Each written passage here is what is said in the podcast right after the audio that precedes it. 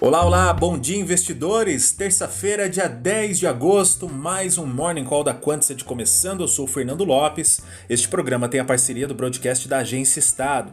Vamos para as principais notícias do dia e também agenda econômica. Ontem o Ibovespa fechou em leve alta de 0,17% a 123.019 pontos.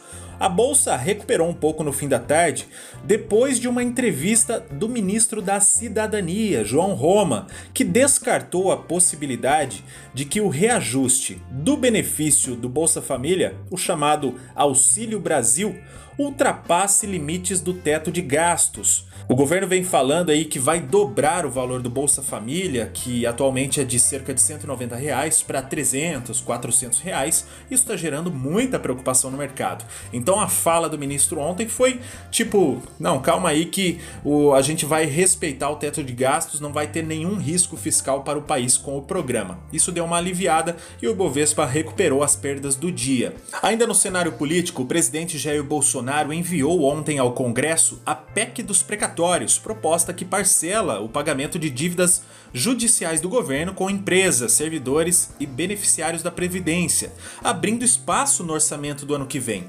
A intenção é justamente, com essa PEC, turbinar o Auxílio Brasil, esse programa que vai substituir o Bolsa Família. E ontem em Brasília, o que também causou muito barulho foi a informação de que a Marinha desfilaria com blindados nesta terça-feira pela esplanada dos ministérios, dia em que deveria ser votada a PEC do voto impresso. Deputados da oposição, muita gente, a própria mídia, é, fez barulho falando que isso seria um tipo de pressão do presidente Bolsonaro para que a PEC do voto impresso fosse aprovada. Há inclusive a possibilidade de que a votação seja suspensa. Depois da polêmica, a Marinha do Brasil informou que o desfile de blindados foi planejado antes de ser definida a votação da PEC, não possuindo relação com a mesma ou com qualquer outro ato em curso entre os poderes da República. E para encerrar o giro político, o Tribunal Superior Eleitoral apresentou ontem ao Supremo Tribunal Federal uma notícia crime contra o presidente Bolsonaro pelo vazamento de inquérito sigiloso da Polícia Federal que apura ataque ao sistema interno da Câmara Eleitoral ocorrido em 2018. Agora há pouco foi divulgada a ata da reunião do Copom da semana passada. E o documento enfatiza o posicionamento do Banco Central de que os riscos fiscais continuam gerando uma pressão altista na inflação.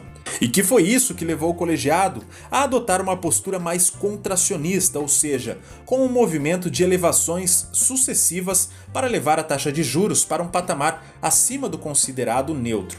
O documento também traz projeções para o IPCA deste ano. O cenário básico é de 6,5% pressupondo a taxa de juros que está variando né, conforme a pesquisa Focus. Para o ano que vem, o Banco Central projeta uma inflação de 3,5% e para 2023, IPCA de 3,2%. Bom, além da ata do Copom, outro número muito esperado nesta terça-feira é o IPCA de julho, que será divulgado às 9 horas da manhã.